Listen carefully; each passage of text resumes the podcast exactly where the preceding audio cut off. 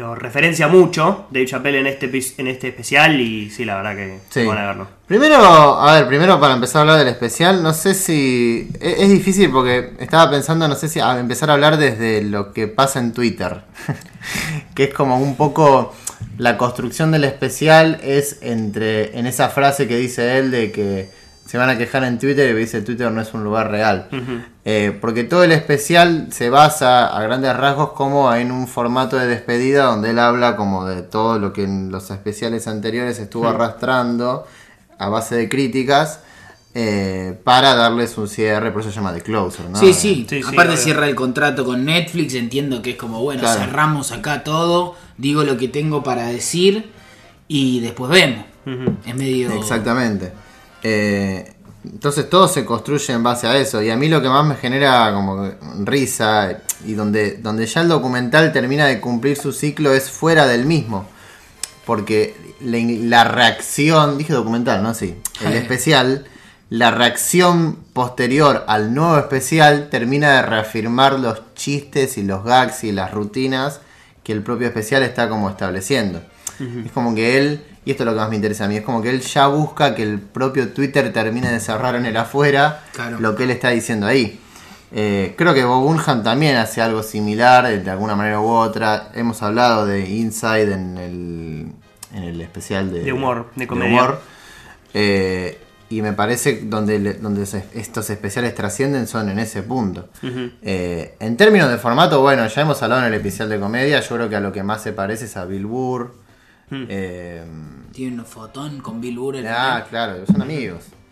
Eh, y no sé, no, no, no, no sé qué más. eh, no sé quién Sí, o sea, para mí, digamos, esa es una aproximación posible, empezar a hablar del especial sobre lo que se dice, porque también, en cierto modo, creo que el especial eh, parte de ese punto, ¿no? Es un poco, o sea, una cosa que se le estuvo diciendo es que se pasa todo el especial explicando las cosas que él no es. Sea, que para mí no es así, pero sí admito que eh, siempre empiezan las anécdotas o cada chiste empieza por algo que le dicen a él. O me dijeron, o me contaron, o en el 2019 escribieron una nota, o a mí me dicen que soy de tal manera y cuenta una anécdota. Eh, por ejemplo, la, la anécdota de su amiga, este, y varias anécdotas más. Entonces me parece un punto central del episodio, ¿no? Del especial. No es que estamos hablando de que, mm, qué sé yo, que se pasa todo el especial justificando, que es una... es- No, aparte me parece que no viene de la mano de, de un intento de justificación, sino más bien de el mismo género, la propuesta del género es la experiencia personal en base a, a cosas que pueden ser universales, de, de la actualidad del mundo en la que va, va saliendo eh, el especial o el show. Además Sí, es como un clásico, ¿no? Que me parece, vos me dirás, Lucas, que, por ejemplo, no sé, el, el típico chiste de, a mí me dicen que soy obsesivo, ¿viste? Y empezás con una anécdota personal, es casi una, una rutina Es eh, que es clásica, uno, ¿no? es uno de los géneros, si bien obviamente cualquier expresión artística es personal, en este caso es escrito e interpretado por, es como lo, lo más personal que puede haber, entonces que se hable de uno mismo de manera directa es medio algo de algo del, del género, entiendo sí, yo, sí. ¿viste? Sí, uno puede armar una rutina con otro punto de vista o con un punto de vista más eh, objetivo y no tan subjetivo. Pero es algo que de achacárselo se lo tendría que achacar al 90% de, de las rutinas.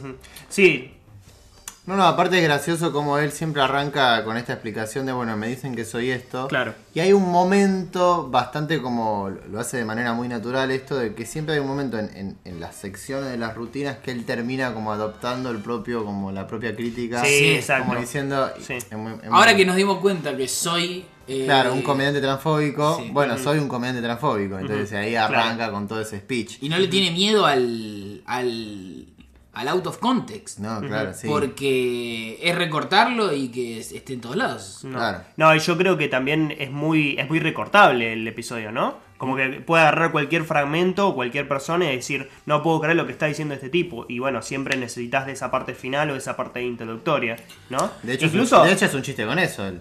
claro. Cuando está con lo del bar y el celular, de que lo están filmando. y Este Claro. es mi, mi último rodeo, qué sé yo. Sí, sí, sí. Pero qué sé yo, también como se, se, apropia se apropia de eso cuando dice que inventaron una historia sobre él de que cagó a trompadas una mina y, y se lo quería vender un- a un periodista de TMZ y dice, ¿cómo se va a creer semejante barbaridad? Eh, y eso que es verdad, digamos, como siempre se, como que se termina apropiando de eso, ¿no? De todo. de forma irónica, obviamente. Como se apropia de. Hay varias partes del especial donde dice. Oh, bueno, como soy transfóbico, tal Claro. cosa. Dice también, como soy feminista, viste que también se apropia de. Él, él se, autopro- se autoproclama el líder de la feminista, Claro, directamente. Sí, sí. No, no, aparte, mm, eh, otra cosa que iba en relación a eso es cómo. es- o sea, hubiese sido muy fácil.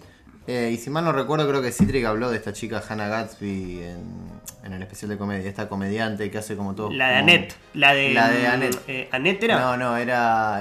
em, Nanette, Nanette, Nanette. Nanette. Nada, que era. Bueno, era un. tirarse por el balcón. Eh, Cómo él, digamos, disfraza los, los mensajes. O sea, es como Spike Lee, pero bien. No sé cómo decirlo de otra manera, ¿no? Sí. Como, como toma esas postas, toma esa, esos titulares, eh, esas como ideas de política, qué sé yo, bla, bla, bla.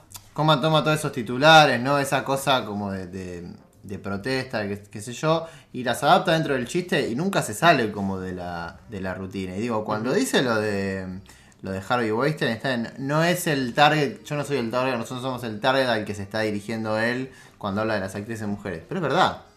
O sea, cuando él habla de los agentes digo, y, y desnuda toda esa hipocresía, más allá del chiste este de que, bueno, yo soy el líder de las feministas y Sí, bla, sí. bla, bla, no, es como que ahí se calla toda la audiencia y después lo aplauden, ¿no? Eh, que bueno, también el rol de la audiencia es un poco, es muy gracioso en el, en el especial, como hay un par de caruchas. Yo creo que, creo que te lo conté a vos, buscado, ¿no? Claro. La idea de, bueno, Closer, termina mi contrato, Sí. esto va a ser lo más desnudo posible, va a ser un va a ser un show, la gente se va a reír muchísimo, porque la gente se- obviamente va a un show de stand-up y se muere de risa. Pero hay, gente que no, pero hay gente que no se ríe. hay un momento de, bueno, yo vengo a decir esto, y el final es casi alguien necesitando decir lo que dice.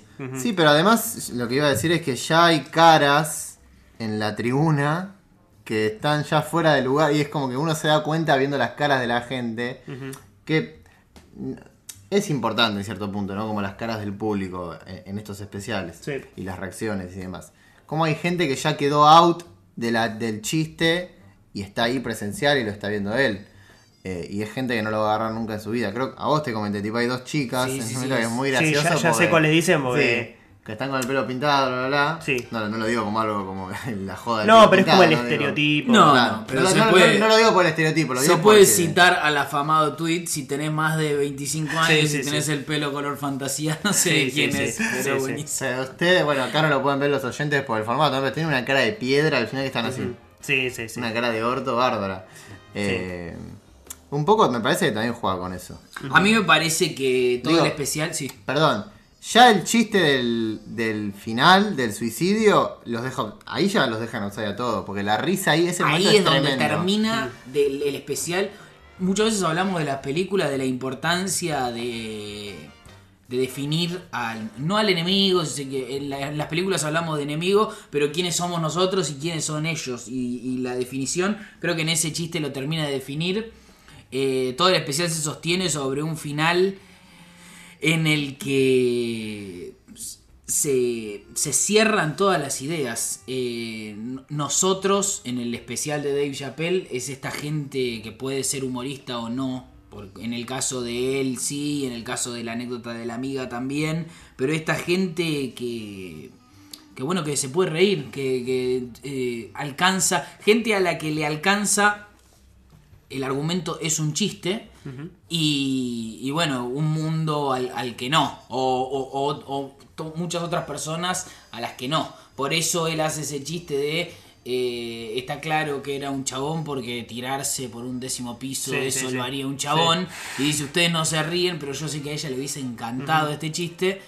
Eh, y la reutilización de la frase pueden dejar de imponerse sobre nosotros, eh, bueno, termina de definir, termina de, de demostrar desde qué punto de vista habla él, habla el, el especial y, y las ideas que quiere cerrar. Y eso es, a mí, por lo menos, lo que más me, me ha conmovido del especial.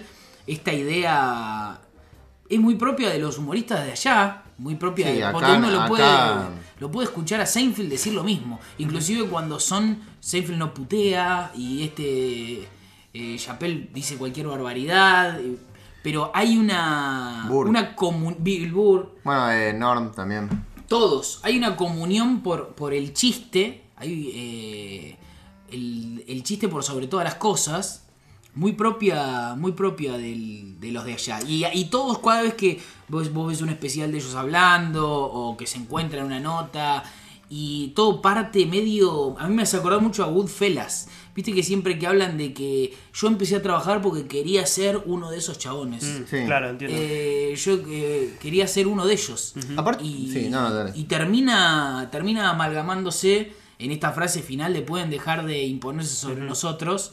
eh, agarrando obviamente humoristas y no humoristas, sino gente que ve el mundo de la manera en la que lo pueden ver los comediantes o la gente que, que le alcanza con el argumento esto es un chiste que a mí me particularmente aparte como soy humorista eh, me, me interpeló muchísimo.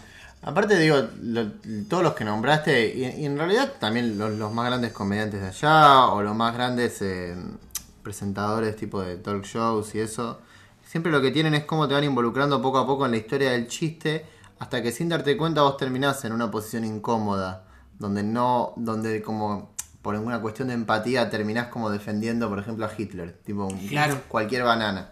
Es como decir, por ejemplo, te meten en un chiste sobre, bueno, ¿quién es peor, Hitler o no sé? O alguien que pisa un bebé. Claro. Y es como que en, en cierto punto, y, y en un punto ponerle esa historia, terminás como de alguna manera o diciendo, no, bueno, yo tengo que decir que, eh, Claro. que es peor eh, pisar un bebé. Y es como, ah, estás defendiendo a Hitler entonces. Claro, sí, sí, sí. sí. Es Él- algo que- Él lo hace un montón. No me acuerdo. Voy a, voy a citar a la persona que me lo dijo, pero me acuerdo que me había citado alguien, no recuerdo quién. Alguna vez Ángel Fareta, hablando de comedia, dijo que hacer humor o hacer comedia es dar vuelta a todo, pero conociendo el verso. O sea, el reverso conociendo el verso. O sea, el chiste Eh, del salero, decís vos. ¿El chiste del salero? No es el chiste, pero es como esa cosa de vos tenés un salero sobre la mesa. Digamos que el fantástico es eso, ¿no? Vos tenés un salero sobre la mesa y no significa nada. Pero pones el salero en el piso y de repente como que hay un hay una vuelta ahí, ¿entendés? Claro, lo que él me decía era como que el humor es dar vuelta a todo, Hmm. Pero no darlo vuelta por darlo vuelta, sino cono- siempre teniendo eh, en cuenta cuál es el verso, o sea, Claro. cuál Sí, lo es ordenado, lo, eh. lo ordenado, o sea, desordenar conociendo lo ordenado. Si uno desordena sin conocer lo ordenado, em- empieza a caminar por terreno raro y, y ahí puede, puede suceder algo malo, por decirlo de alguna manera. Pero da la sensación de que estos humoristas y que los especiales, por lo menos que a mí me gustan de, de este género, tienen eso, ¿no? Esa idea de, bueno, podemos desordenar porque eh, conocemos el orden. Tipo, partimos de la base que todos sabemos eh, que Hitler fue lo que fue. Y entonces, en base a eso, nos permitimos desordenar para después volver a ese orden.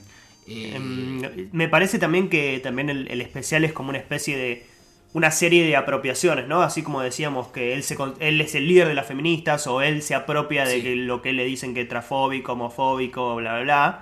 Y en un momento hasta incluso dice, no, mi problema siempre fueron los blancos, no, no son ni Sí. este colectivo ni el otro. Creo que la frase principal del episodio, como dijiste Lucas, es el tema de este moto de eh, Could you please eh, stop punching down on my people, que es como, bueno, esto que vos dijiste, ¿no? Em, pero creo que sobre el final se refiere a los comediantes. Hasta el- porque, sí, sí. No, porque en un momento dice em, que él está celoso de las personas de los, del colectivo LGBT porque progresaron un montón y bla, pero él está celoso desde su perspectiva de, de negro Sí. y entonces él obviamente utiliza esa frase un poco con las dos cosas, ¿no? Un poco diciendo, eh, por favor, dejen de, de, digamos, de pisotear a mi gente, pero no se está refiriendo a la comunidad afroamericana, sino obviamente al comediante. Se está pero es como una forma de ver el mundo también, ¿no? Es una forma de ver el mundo, para mí también. Se está refiriendo a una forma de ver el mundo y de manera directa a las fotos que acompañan el final. Para mí. Claro. Eh, My People son todos los que aparecen en esa foto, sean sí. famosos o no famosos. Digo, Eh, para mí tiene que ver con eso y hasta como si vos se termina adueñando de la frase.